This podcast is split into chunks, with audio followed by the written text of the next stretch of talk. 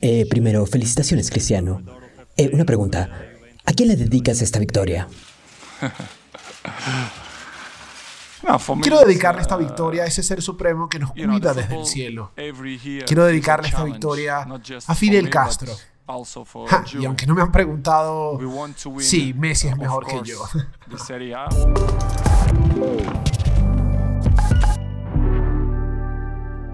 Muchachos, mis corazones, ¿cómo Uy. están? Eh, bien, bien, bien, bien, bien. Esto, esto es como que fingimos que ya no nos saludamos cuando Sí, llegamos. antes, antes. Claro, pero es saludar, es saludar más bien a nuestra gran fanaticada. ¿No es así? Así es. Porque desde aquí está Daniel Enrique. Chucho Roldán. Estefanía León. Y esto es El El Cuartico. Chamo. Patética entrada. Esto es lo que yo llamo, es la descripción exacta de pena ajena. Eh, Pero eso sí, muy deportivo. Es, que, Ok. es que empezamos deportivo. Sí, sí, sí, está Hay una razón. Una intro deportiva. Claro. De cheerleader más que deportivo. Bueno, porque lo, lo que viene siendo el deporte quizás no, son- no, no se nos da. O sea, la, la ejecutación. Ejecución, deporte. ejecución. La- el ejecutamiento del deporte. Y lo que venimos a hablar en este episodio es si la opinión política de los deportistas importa. Ok. Y, o sea, lo, lo que ellos digan Políticamente. de lo que les esté pasando de, política. donde viven. Es así. O pueden opinar acerca de otras cosas. Y eso es lo que vamos a debatir. Todo- te traigo ya un caso. Ajá. Voy. Eh, Rafael Nadal, que es un tenista profesional. Ustedes saben Yo sé quién es Rafael Nadal. Bueno, pero para la gente que no sepa, es un tenista profesional de origen español. Ok. Eh, recientemente, con lo del coronavirus, dio par de entrevistas que volvieron loco a todo el mundo en España. ok. Porque criticó a su gobierno, el gobierno de Pedro Sánchez, por no estar, no estar eh, tomando las medidas adecuadas ante el coronavirus. Está bien. dio todas las declaraciones, sin embargo, toda la tolda que apoya al gobierno eh, de Pedro Sánchez le cayó encima, pero a nivel duro. Además que te empiezan a caer nivel fuerte de que empiezan a decir cosas como, pero si tú eres tenista, ¿qué vas a saber tú? Ay, sí, que eso es feo, porque también es como, bueno, pero no tienen derecho a tener una opinión. Sí, es como que O sea, quiero- tú como persona tienes. Además que aquí voy, te lo tengo acá. Rafa Nadal no dijo una cosa horrible, tampoco fue que No, se puso fue- con una declaración muy horrible. Dijo, no quiero, no quiero mi nueva normalidad, quiero la antigua normalidad donde todo es bueno, los vecinos lo están haciendo mejor que nosotros, nos quedamos tarde, debemos mejorar y debemos ser críticos. Sí, fue, fue, fue una, fue una crítica. No, bueno, pero también Suave. es que yo no quiero la nueva normalidad y que, ah, bueno, mi amor, entonces reclámale a, a China. Aquí no entiendo. No, Ok, eso fue exactamente todo lo que le dijo la izquierda de España a Rafa Nadal. Fue exactamente esto. Y era donde quería llegar. Exactamente así le cayeron. ¡Ay! Ay, que no te quiero ¡Millonario! como un pues. Fue exactamente todo eso lo que le dijeron. Sí, porque dicen que como que él, él vivía en una situación de privilegio y que ta, ta, ta, y que la, la, la antigua normalidad no era lo que vivía todo el mundo y todo esto. Y obviamente le caen porque dicen, claro, tú lo que quieres es un gobierno de derecha que vele por los intereses de tu dinero. Del tenis. Bueno, sí, bueno, pensando claro, que es un... también. Pero igualito, él, él está en la posición de decirlo y ahí no hay nada malo en verdad. Y, y me parece más bien una locura querer censurar a un, a un, a un deportista. También aquí, o sea, como que también esto depende del lado en el que tú estés, ¿no? A ver, a ver Claro. bueno, también lo que pasa con el deporte es que el deporte se cree, o uno tiene la creencia de que debería ser un terreno neutral. Sí. Que estaba como leyendo acerca de esto y encontré que un francés, escucha aquí, Perrier de Coubertin, que ya van a salir los que hablan francés a decirme que no se pronuncia así, perdón por no decir omelette du fromage, no sé cómo se dice, pero... Y Tiene rato que de perdón, entenderte. disculpa, perdón por no decir.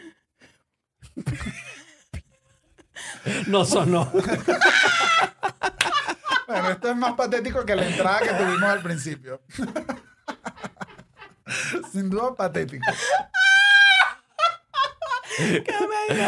Pierre de Coubertin. Ahí está. Ahí está. Coubertin eh, fue uno de los fundadores de los Juegos Olímpicos y él creía que, De los juegos mo- modernos. ah, exacto, los Juegos Olímpicos modernos, Ujú. él creía que, que uno de los espacios para ser neutrales los deportes porque tiene el poder de la unificación, de los equipos debatiendo, ganando, siendo amigos, que se, no nota, hab- se nota que no ha ido a jugar futbolito con amigos. Sí, claro, Hay que no cero unión. Y hay bastante división. que no, que no, que además no tiene barreras políticas, sociales, económicas, que todo el mundo se sienta, lo comparte, lo ve junto, y él cree que el- ningún deportista debería vincularse con la política. Claro, porque, ten- tenía, tenía sentido, en- o tiene sentido en las Olimpiadas. Porque las Olimpiadas sí funciona como, bueno, un evento mundial que, Que que además además está representa- financiado, exacto, además está, está financiado por los estados, entonces no tiene mucho sentido que tú estés lanzando unas opiniones demas- que, que unas opiniones que no representen directamente a tu país. Creo, o sea, está bien difícil separar cuando una opinión sea personal tuya versus al, al de que tú como este deportista estás dando la, la opinión Además que de un país. Además que, en- a a pesar de que el- las Olimpiadas todo lo toman después como publicidad política, como propaganda política, en verdad como que tú solo estás representando a Venezuela. Sí, o sea, si vas a las Olimpiadas, o sea, lo más puro de Venezuela. No Sí. estás representando a Maduro ni a Estefanía, estás representando a Venezuela entero. Ey, ¿cómo que a mí no? No, bueno, más bien sí, está representando a Estefanía como venezolana, como es país. así, como Veneca. No, no, no, no, Venezolana. Yo soy venezolana. Amén. Pero en ese sentido, a los, a los deportistas le permiten, siempre les permiten las opiniones cuando no se polarizan hacia ningún lado. O sea, les permiten unas buenas opiniones unificadoras. Pasó, les tengo el caso de Didier Drogba, que él es un... eh, aquí si no sabes qué es Didier Drogba. ¿verdad? No, No, para mí Drogba es lo Ah, que te ¿y hacen en el pelo. Ah, no, esos son unos dreglos. No, yo sí Ok. sé quién es Drogba, aquí sí me ganaste. Sí, eh, es un futbolista de Costa de Marfil. Ok, La generación de oro de Costa de Marfil. Lo, lo- esto es verdad. Sí, sí, sí. O sea, son los mejores. No sé. Sí, es como el gran delantero de Costa de Marfil y era una buena generación. En Costa de Marfil eh, se unió en el mismo año, estaban clasificándose para ir al Mundial, el de Alemania 2006, y se prendió el foco de... O sea, lo que llaman científicamente como el peo. se prendió el peo en Costa de Marfil. Ok. ¿Ok?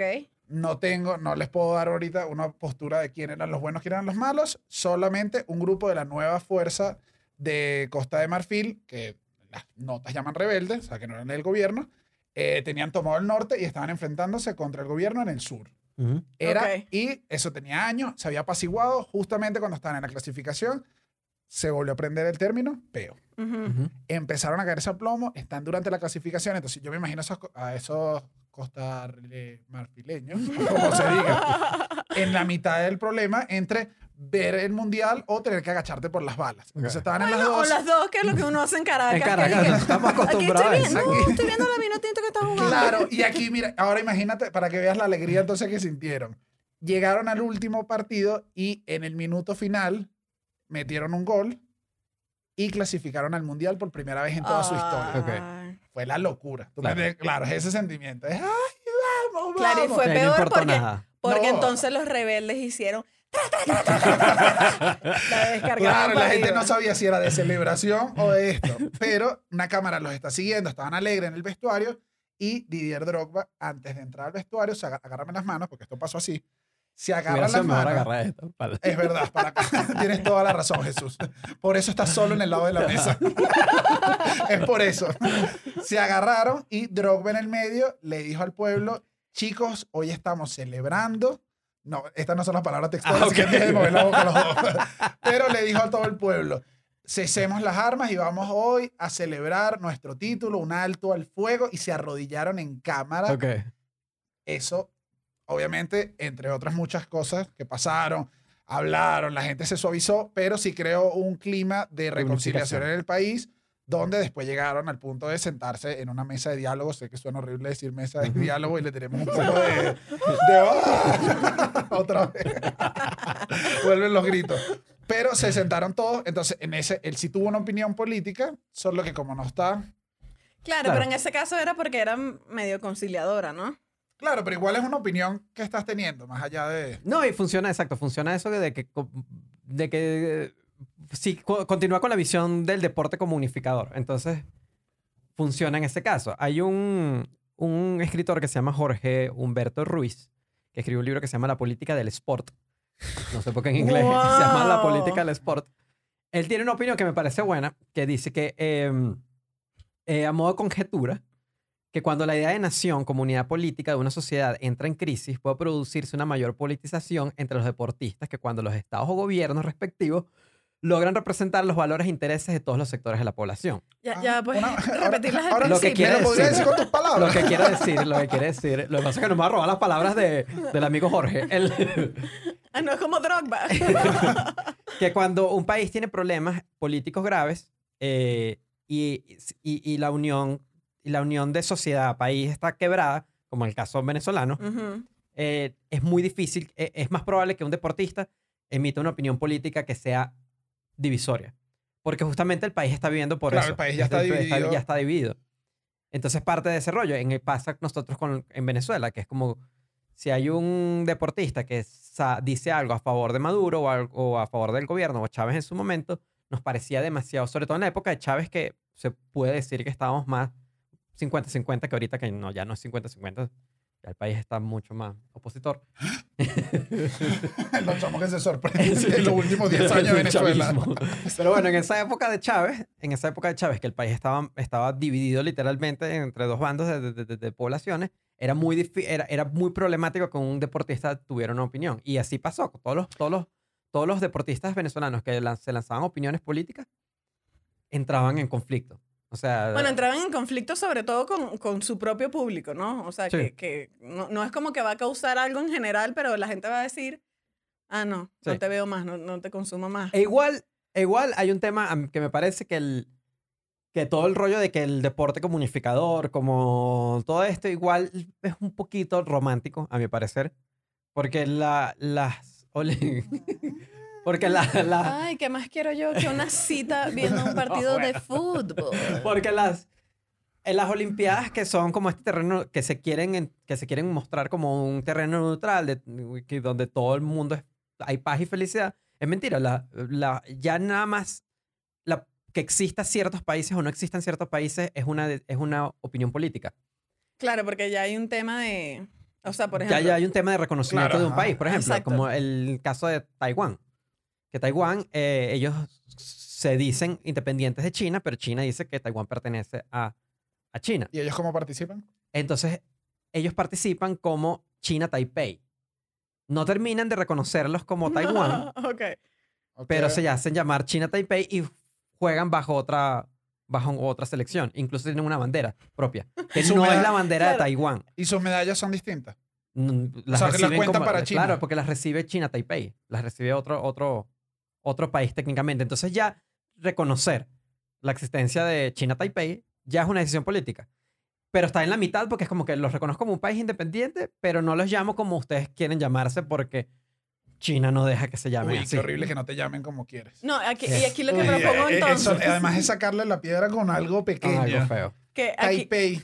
entonces China, aquí Taipei. propongo lo siguiente, que nos terminamos de dividir y va la gente, Y oye, era Drogba, Drogba, nos agarramos de las manos comenzando el episodio.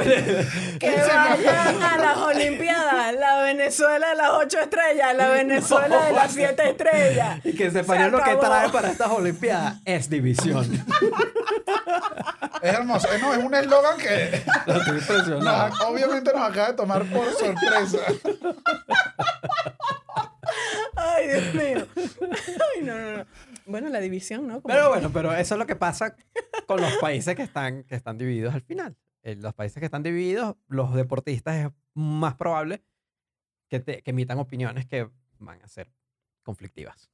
Eh, aquí tengo, ahora que tengo el pase, pasó, también pasa, o sea, esto también porque lo estamos viendo como un escenario político, como catastrófico, pero yo creo que también pasa en otros escenarios, que fue lo que le pasó a Megan Rapinoe, Megan Rapinoe, que es la capitana del equipo de fútbol de Estados Unidos, que el año pasado, sí, el 2019, ganaron el Mundial, el Mundial de Fútbol Femenino, Aplastaron. y lo primero que hacen eh, cuando gana es preguntarle que, ajá, ¿y ahora qué le vas a decir a Trump cuando te toque ir a verlo?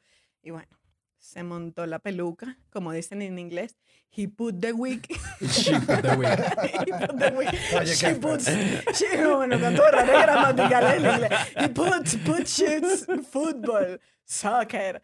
Se puso la peluca y dijo, mira que yo no voy a ir a la Casa Blanca porque Trump lo que hace es dividir a nosotros los estadounidenses y segrega gente como yo y excluye a los negros y excluye a, a los chinos y excluye a los gays, y excluye... O sea, se lanzó drama. un discurso político todo loco que incluso unieron con otra declaración donde decía que no voy a ir a la puta Casa Blanca. O sea, violentísima. Violentísima. No, Igual sí. sabroso y te desahogas. Igual y a la gente, a mucha gente le cayó mal, obviamente. eh, A eso. mucha gente le cayó mal, pero también pasa que ganó.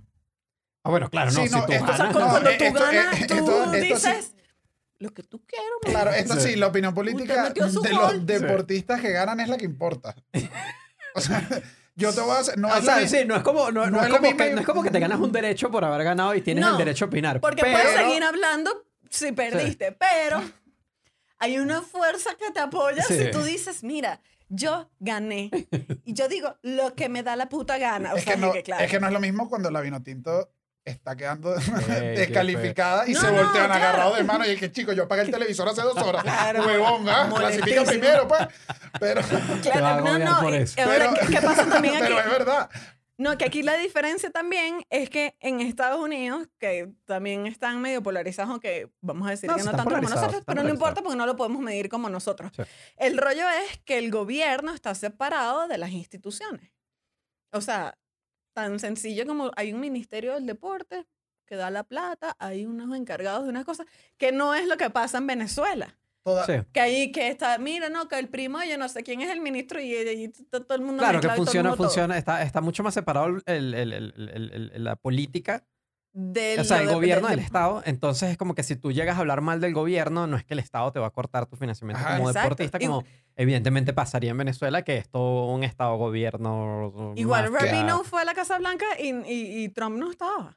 Al final ¿No? sí fue. Claro, ya habló ahí. Uy, qué impotencia entonces que. Trump no quiso estar. Y que ah, yo no voy a estar en tu puta Casa Blanca. Que- pero ajá, con lo que estás diciendo, eh, Chucho, con el- respecto a que, el- a que obviamente si tiene financiamiento del Estado, eso molesta mucho a nosotros como venezolanos. Ujú. Nos Claro. molesta mucho cuando, mm, o sea, epa, la situación está horrible y porque no, no te mojas y das una opinión, di algo, di algo. Y es, eh, pasa con, sobre todo con los atletas en Juegos Olímpicos, que ellos todo el financiamiento que tienen es del Estado. Sí. Hay nadie más, o sea, nadie anda viendo por ahí atletismo apa- aparte de las Olimpiadas. Entonces, como. Sí, es si que. me tiro una declaración en contra de todo el gobierno, que es el que tiene todo tomado ahorita, Te vas a quedar sin empleo. afino, ¿ahora qué hago? Igual no está, o sea, igual no está bien, o sea, porque el problema parte de que no hay separación. Bueno, claro. Claro, O sea, claro, porque claro. en, un cualquier, en un escenario normal pudieras opinar lo que te dé la gana y no veo, mm, no veo razón para que haya un bloqueo a que un deportista opine. Ahora, por ejemplo, a Yulimar Rojas, que es. eh, eh, ¿cómo, se llama esto? Que ella, ella salta Corredora de durísimo. dedos. El, de- el deporte que salta durísimo. Salto triple. En salto triple ganó, se ganó todos los premios, mi amor. Llegó y dice, no, gracias a Maduro, gracias al que no puede ser nombrado, Eh. gracias a yo no sé quién, los quiero mucho, ellos han hecho mucho por el deporte y la gente y que... Claro. Y todo esto entonces pasa que es que a uno sí le duele, bueno, claro, en este caso pues estamos tres venezolanos hablando de esto, que Claro. te duele tanto el tema venezolano que te, que te lancen esas opiniones y que mira, Sí, que entonces ya no, ya no te sáltate, sientes muy, tú sabes para dónde. ya no Que te sientes muy solidario con, Con, con, con la deportista, sino porque es que ya te tocaron una Pero- fibra delicada. Pero ni siquiera es no solidario. A mí con Yulimar me pasa que yo entiendo las declaraciones tibias cuando estás empezando, cuando ves tus primeras Olimpiadas, que es bueno, no tienes otra Ujú. oportunidad, yo tampoco estoy en tu lugar, no me voy a poner en eso. Exacto. Pero Yulimar ya hizo, se hizo una carrera dentro del atletismo que no es que, es como lo que decíamos, Yulimar gana. Ganó. Entonces, ella ganó. ajá, entonces, fino, tú te lanzaste, se lanzó un tuit una vez, me quiero reunir con usted, presidente Chávez, en el 2000, cuando tenía 20 años. Ujú. Era, ay, uno que bueno, es niña, eh, es el deporte. Yulimar vive en Madrid. Y ah, va a mundiales y todo. Y dije que no, Yulimar, entonces a ti Sí, te ya es gusta. porque o sea, quiere y ya. Ahora sí, Yulimar, ahora sí no te apoyo. ¿Entiendes? O sea, porque yo la quise, eh, Ya. la quise, quise ser abogado del diablo hasta un momento y después dije, Yulimar, aquí te suelto la mano y ve a pegar tus tres saltos. Ajá, entonces aquí te pregunto yo a ti. Adelante. Ajá. Si tú rindes como deportista y tu opinión es una mierda, bueno, ¿hay problema con eso? O sea, tú sigues rindiendo. Sí, o sea, tú, Claro, pero si te, si te va a bajar, si te va a bajar el- Popularidad, me imagino. popularidad, puedes perder eh, dinero en- a nivel de marcas, de cosas. Sí, ciertas opiniones te van a, te van, o sea, exacto, ciertas opiniones políticas va a haber repercusiones personales. O sea, Y eso es lo que al final creo que todos es lo que miden o no miden y por eso muchos quedan en este terreno de que, ah, no, no, yo no opino. Eh, Porque ahorita es como una noción muy moderna de que el deportista también es, más allá de que lo, lo dijo nuestro amigo Pierre, el... Pierre, Pierre. omelette de fromage. El- el- eh, ahorita igualito, se, se espera que los deportistas no opinen mucho y más bien eh, eh, siempre cae mal cuando el deportista opina. Y yo creo que esto viene de O sea, tú me estás diciendo que esta es tu es mi teoría. teoría. Es mi teoría. Ah, ok, Bueno, viene a eh, venimos entonces ahora con la teoría la del teoría. universitario Jesús Roldán. Mi teoría es que es todo culpa de Jordan. de Michael Jordan. No, bueno, esto sí es. Mira tú, esta opinión tuya, Bueno. una basura. Bueno, bueno, pero ya vamos Te lo por digo parte, a ti, vamos que dejo parte. de ver tus porquerías ahora mismo Vamos en por este parte, vamos momento. por parte. Porque Michelle Jordan, como se Ok. le conoce en el mundo del deporte. O sea, porque Por un momento me quedé pensando, ¿quién, quién ¿Quién será? Miguel Jordan? Jordan. O sea, porque cuando, cuando Jordan se hizo gigante. eh, No, él A los nació así. 14. cuando Jordan se hizo Ay, gigante. no, no lo entendió porque No, yo lo maldito. entendí. Fue tarde, fue Ah. tarde, fue tarde. Cuando Que no Jordan te se hizo gustan los gigante Chicago y, Bulls. y creó, y creó la, la, la marca de, de los Jordan, de los zapatos y todo esto. Y él se fusionó como con Nike. O Claro. Nike. Yo digo Nike. Es Nike. El- sí, sí, pero digo Nike. Eh, cuando se fusionó con Nike, se convirtió, él se convirtió en, en, en un deportista empresa. O sea, él se convirtió en que su mismo nombre es el mismo nombre de su marca y ya él representa una transnacional, representa una... Ya un- estaba hasta la par de Chicago. Bulls. Sea, ya era una empresa Exacto. gigantesca. Ya, ya tú Solo como, el- como solo él nombre, como nombre. generas tu propio... Entonces, a nadie Que es el sueño de Estefanía. claro. ser la marca de zapatos Estefanía. Estefanía Air. Entonces, cuando... Un poquito de creatividad y a la marca, ¿vale? y que te lo vas a playar. Claro, pues claro, ¿tú quién crees que soy yo? Estefanía Air y los voy a vender en alta. Entonces, cuando tú te ¿Cuántos conviertes, sí, cuando tú te conviertes en este, en este personaje que, que representa, que, que eres una misma marca, no te vas a querer meter en problemas porque tú quieres vender. Es como lo que salió en el documental de ahorita de Jordan, que él dice la frase de, de- cuando él no apoya a un, a un A candidato, un candidato. eh, negro, él dice que los republicanos también compran zapatos. Entonces era esa visión de que él no se mete en esto y él no toca eso.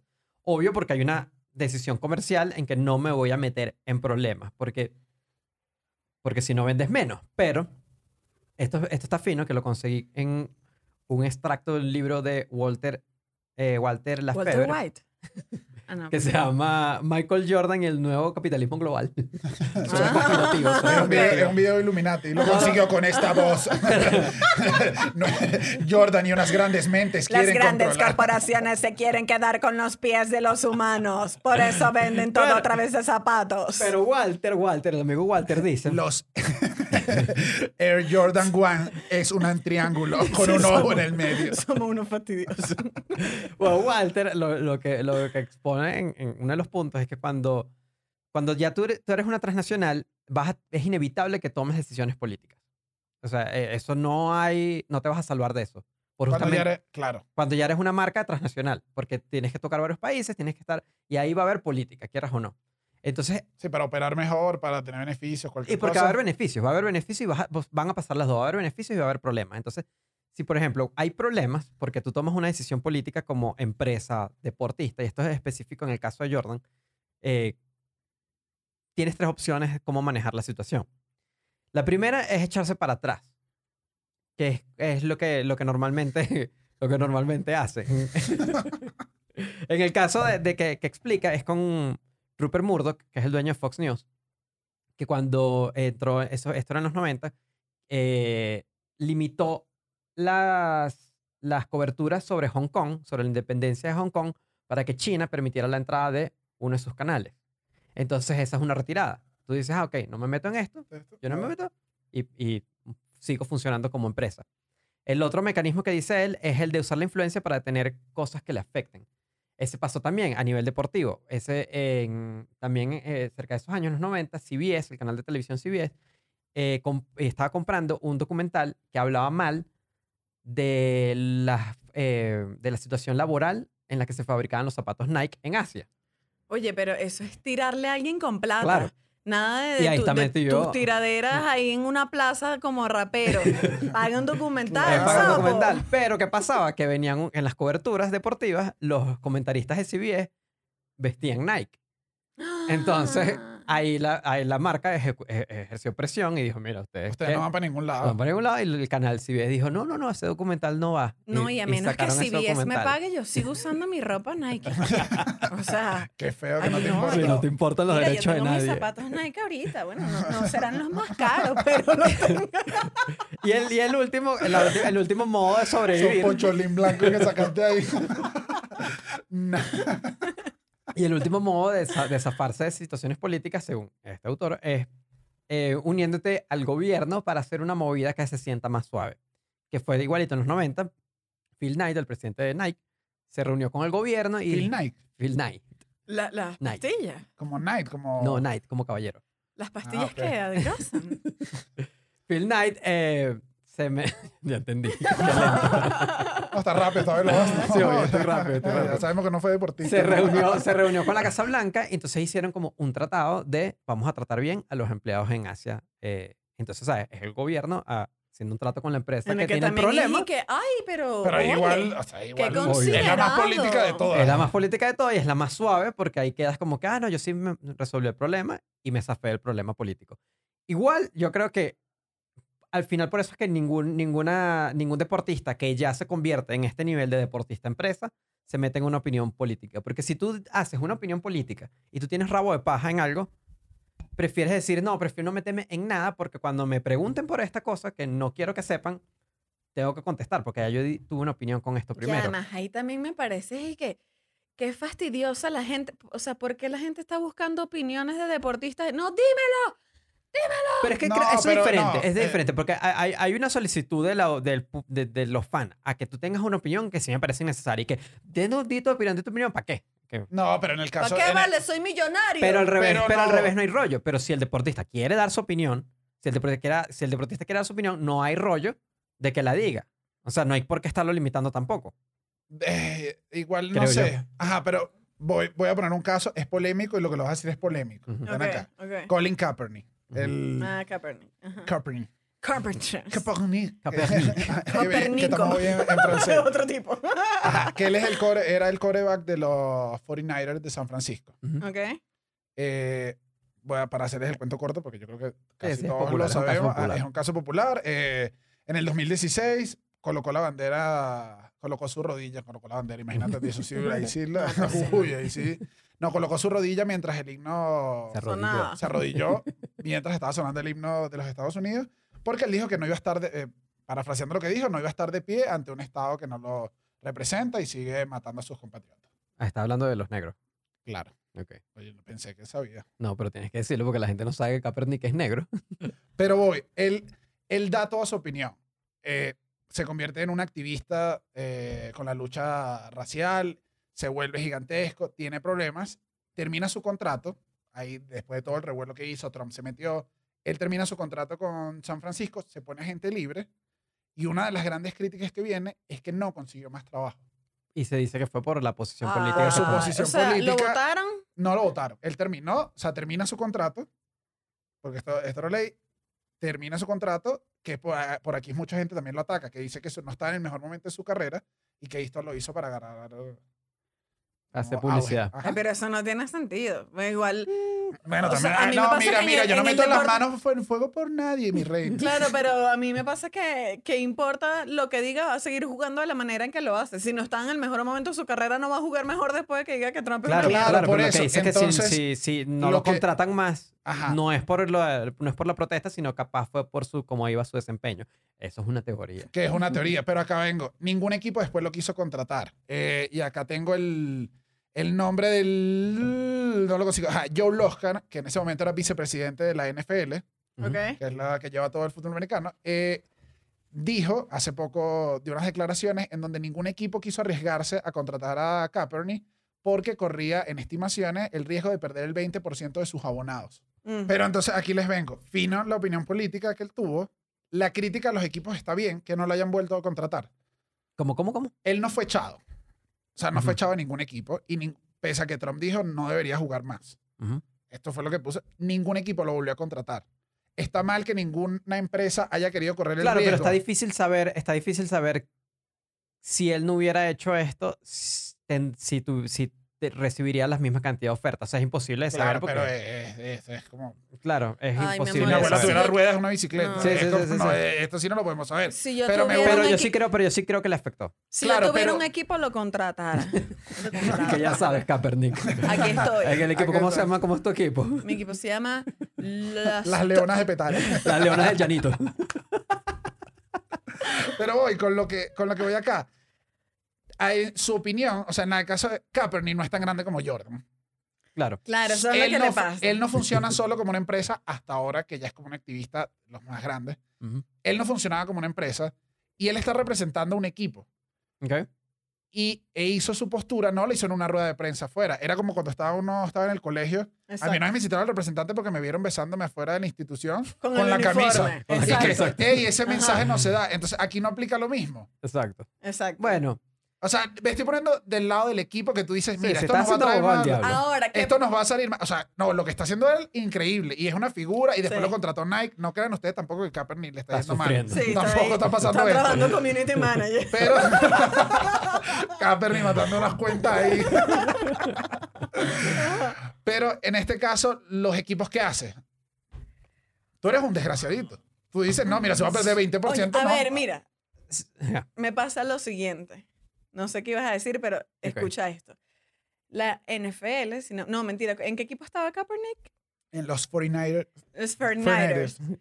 O, la- o los 49ers. 49 de San Francisco. Los 49ers o la, NFL, o la NFL se lanzaron un tweet durante el Black Lives Matter que es que no, nosotros nos importa la comunidad. Ah, no, sí fue el equipo, yo lo vi, fue el y, equipo. mm, y los queremos mucho y siempre lo vamos a apoyar. Y que mira, Sí, sí, sí. Sí, se quejaron bastante porque el equipo sacó. un- Claro. O sea, y fue que, mira, ¿y qué pasó hace dos años? hay un, o sea, es Pero ahí si el gerente te dice, oye, que no me estaba rindiendo, nosotros seguimos la causa, pero bueno, él no pero, nos rendía capaz, pero, como entonces capaz hubo un, un, un, un backlash, un, un- O sea, que se le unieron cosas. Sí, claro, pero me refiero, el equipo pudo haber sufrido represalias que capaz no midieron en el momento que tomaron la decisión. Pasan los años, eh, son dos años que pasó de son esto, ¿no? cuatro Ajá, años. cuatro. Cuatro. Sí, fue el Hace- hace cuatro 2016. años. Pensé que esta historia era más nueva. Ya No. me. Bueno, pasan cuatro años y el clima cambió. O sea, el clima cambió, el clima político, el clima- eh, la discusión social cambió, ta, ta, ta, y ahorita es más nocivo probablemente para el equipo eh, tener la misma posición de hace cuatro años y se lanzan esta como que, ay, no, esto no pasó. No van a aceptar. Ay, sí, pero eso no tampoco me, eso Claro, no pero- me parece. Bueno, pero es que ese es el capitalismo, hermano. Bueno, ah, bueno, pero entonces no te montes, no digas nada, porque tú votaste No, no bicho, te va a porque yo- importar. Yo, iba a perder plata, entonces no digas nada. No, pero ya pasa, ya pasa O sea, suficiente. Aquí me pasa que me molesta la opinión del equipo entonces, que es que, bueno, decide Claro, pero el equipo, pero- con los negros, eres negro, Pero no es que el negro. equipo, el equipo es una empresa. A la empresa no le No le importa, la ideología, no le importa el cambio, no le importa nada. La empresa lo que quiere es billete. Y bueno, si ahorita. como yo, Claro. pero, Y que entonces tú no tienes esas opiniones. tengo opiniones igual. claro, pero si hace cuatro años tener esta posición no te limitaba a tener billete y ahora te limita, cambias de posición porque ahora yo quiero más billete. ¿Es horrible? Sí. Pero es, es- así funcionan las empresas, pues. Las empresas no tienen ideología. Por mucho que quieran disimularlo, esto sí es opinión. Pero las empresas no tienen ideología en verdad. O sea, es como que yo lo que quiero es profit, yo lo que quiero es ganancia y ya. ¿A qué me tengo que moldear? ¿Qué mensaje me tengo que pegar para hacer más dinero a este? Bueno, me pego el mensaje. Hay unas empresas que sí, que dicen que no, bueno, los valores familiares de esta empresa no me permiten tener esta posición. Hay unas que dicen que, ¿cuál es, qué es la ¿Cuál opinión es, que cuál es el vale? valor del billete? Ajá, y ya. Que ese es y se que plegan a eso y eso es probablemente lo que pasó. Es súper hipócrita, pero no hay nada que hacer. Bueno, como la vida misma, ¿no? En fin, la hipotenusa. Ajá, ahora, la pregunta realmente es como que si estos deportistas o celebridades o personas famosas o influencers que, o sea, realmente influyen en la opinión de la gente. ¿Sabes? Como, como lo que puede decir Kaepernick. Oye, o- Kaepernick logró polarizar. Sí. O sea, yo diría que sí influye. Es que creo que hay dos. Hay unos como que crean discusión, que es importante, que la de Kaepernick creó discusión. O sea, fue como que...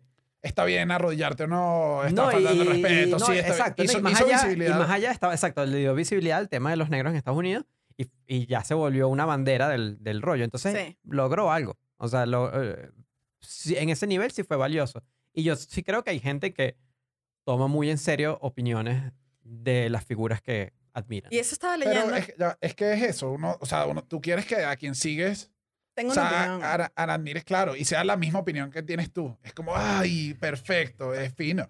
Entonces estaba leyendo porque obviamente tú dices, ay, yo quiero, no, ay, ojalá que no sea como J.K. Rowling, como que está diciendo pura brutalidad. Como No, Maradona. bueno, bueno, lo de Imagínate Maradona cuántas decepciones me ha hecho a mí Maradona.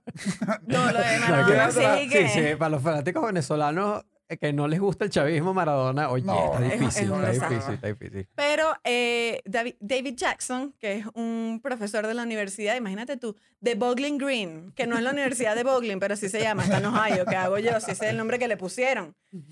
Hay bowling, no averiguaste. Eh, sí, es una carrera. Está bolos 1, bolos 2, bolos 7. Ajá, este, eh, David Jackson como que dijo, ajá, bueno, que hizo como un estudio que igual, el, o sea, el resultado se publicó en la revista de marketing político. Igual el resultado me pareció que era que, oye, pero qué ambiguo. oye, David. Pero que, ¿Qué Métele hiciste que- corazón. ¿Qué pasó aquí? Que no dice nada. Que es la siguiente. Una persona, Estoy bien. una persona puede, o sea, una persona puede estar a favor o en contra de una opinión según como sea la opinión que tiene sobre el artista que la está diciendo. o sea, Es decir, vamos a poner un ejemplo. A ti te gusta eh, Taylor Swift. Bueno, no, qué horror. no, no me gusta. No, a mí tampoco me gusta. Pero no, ya, pero Vamos- tiene. vamos con no, Kim no, te- Kardashian. no, pon Maradona, tiene, o sea, tiene sentido. Ok. No, Maradona. bueno, pero es que en el estudio no metió a Maradona. Bueno, no, no, pero es el O ejemplo sea, para pero, ajá, ejemplificar. creo que el- es eso. Te va- vas a hacer, o sea, vas No, a no, no, seguir voy, la voy opinión. con Kim Kardashian porque me gusta. Ok. Ok, porque me gusta a mí. Ok. Si Kim Kardashian se lanza, a ver, pasó un evento, sé que hay un edificio. Y en mí, que consumo, que veo, que leo artículos, que veo el documental, que la sigo en las redes, a las Kardashian, veo que Kim dice, oye, lo de este edificio es terrible. Hay más probabilidades de que yo opine, opine ah, oye, sí es terrible. Ya. A diferencia de si yo no consumiera de ninguna forma a las Kardashian, o sea, como que no tengo ni idea, y escucho esta opinión, Bueno, puede pero ser entonces como, sí. ah, ok, Pero Entonces entonces sí influye. sí influye. También- Incluso también puede pasar que la opinión sea horrible. Y cuando tu opinión sea horrible, que es lo delicado porque tiene que ver con quién eres tú como figura y con que lo que estás diciendo. Si tú eres Maradona y le metes a un gol a un niño que es parapléjico, uno dice, mira, No, pero. que no te salváis. No, O pero sea, aquí voy, y creo que es parte de lo que le han permitido tantas opiniones horribles y, y pasan y siguen pasando y lo siguen invitando a cosas de Maradona. Que es que creo que todo el mundo que le gustaba a nivel futbolístico sabía que como persona era asqueroso. De hecho, termina su carrera por dopaje. Eh, entonces, como nunca, o sea, nadie lo acompañó en sus opiniones jamás. Bueno, pero en ese caso, Bueno, eso es exactamente entonces, lo que dice el, su- el estudio. Exacto. Que, Ajá, creo que te duele es Exacto. cuando confiabas en la palabra, como si me lo hiciera Lebron mañana. Que yo lo Exacto. veo un padre de familia, ejemplar, ahí divino. Él me sale con una opinión. con barba, como El tú. bicho y que me encanta Diosdado. Y uno y que Lebrón. ¡No! Que viva Venezuela y su gobierno autoritario, LeBron James. No, yo la pierdo. Es que eh, sería, sería trágico. O sea, sería trágico porque tú dices, no, esto no es lo que opino. No. Y no te influye y más bien te pones como en contra de tu artista que tú dices, este dicho la perdió. No, ahí mismo, Jordan es mejor. Víctor David y a Chucho jugando básquet mejor que LeBron, chico. Ahí se lo digo en la cara. A mí me respeta mi Venezuela. Entonces, Bueno, Entonces yo creo que... cu- ¿Cuál es mi opinión? No sé. no tienes opinión final. No, sí tengo, pero creo que es depende. Eso es lo que me pasa. Es como... ah, tú, eres, tú eres la Universidad del Bowling. Creo que depende. No, porque si no entiendo nada del país y está diciendo ahí una locura, digo, ah, ok, dale, sigue sacando tus discos, Adam Levine, ¿sabes? Como que... No, yo sí creo, o sea, yo sí creo que los deportistas están en todo su derecho de, de dar su opinión política. Va, están conscientes de las consecuencias económicas que pueden tener, pero eso no, eso no limita de que, de, de- de que pueda opinar, porque bueno, es Sí, sí, derecho eh, para eh, sí. todo el Yo- mundo. Ujú. O sea, en general sí creo que pueden opinar, hagan lo que les dé la gana, pero bueno, mientras no me afecte, como yo no gano, mira, en Opiniones. Como yo no gano un pelota de fútbol. Igual yo creo que la única opinión que siempre me parece que es buena de cualquier deportista es cuando dice que tiene que ver el cuartico en Spotify, YouTube, y Google Podcast y Apple Y Podcast. seguirnos Excelente. en arroba el cuartico, Cuartico pod, Pod. arroba chucho receta, arroba Daniel Enrique, arroba Estefanía, arroba Estefi León. Sí, porque me- cuando los deportistas dicen que el programa sale todos los jueves a las 6 de la tarde, horario Creo que en ese Venezuela, sentido es ideal que opinen ideal. y nos encanta. Me encanta tu opinión, LeBron James. Lebron, ¿qué es lo que te inspira antes de cada juego? Antes de cada juego me inspiro siempre haciendo dos cosas. La primera, veo el cuartico y me divierto con las ocurrencias de los chicos. Y la otra es siempre poner mi canción favorita, que es el himno del líder supremo Kim Jong-un. Y Kirisoyo me.